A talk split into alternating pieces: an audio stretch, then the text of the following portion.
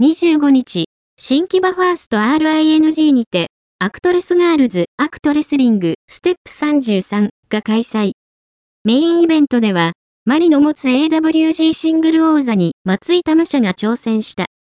アクトレスリングの至宝 AWG シングル王座は、技術、演技力など、リング上でのパフォーマンス力を測る実力、パフォーマンス力を高めるための練習、習得技術などへの努力、集客力と物販の売り上げなど、ファンへのアピール力を図る人気、サイコロのデメで加算ポイントが決まる、運、ん、といったポイントを数値化して大会前に集計し、合計値で上回った選手が試合で勝利することが決まる、同点の場合は、キャリアが上の人間の勝利ポイントマッチが適用されている。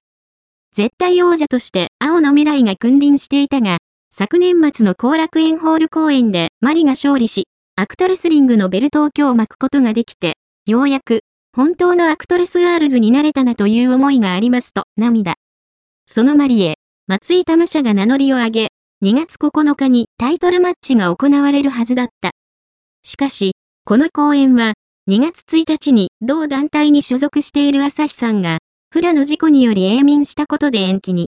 朝陽さんとユニット、てっぺん、として活動していた松井も、様々な期待を背負う形で、この日の王座戦に挑むこととなった。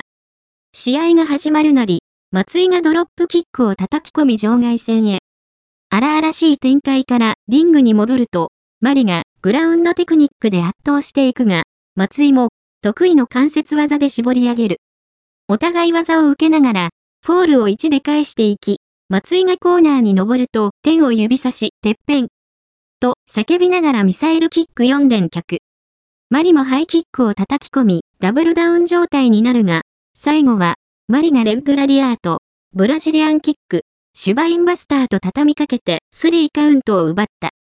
試合を終えた松井は、やっぱりてっぺん取らないと、朝日に報いることができないなって思うので、このベルトだけがてっぺんじゃないのかもしれないなって、最近はちょっと思ってきちゃったんですけど、でも、わかりやすいてっぺんの証としては、やっぱりベルトを狙い続けたいなって思いました。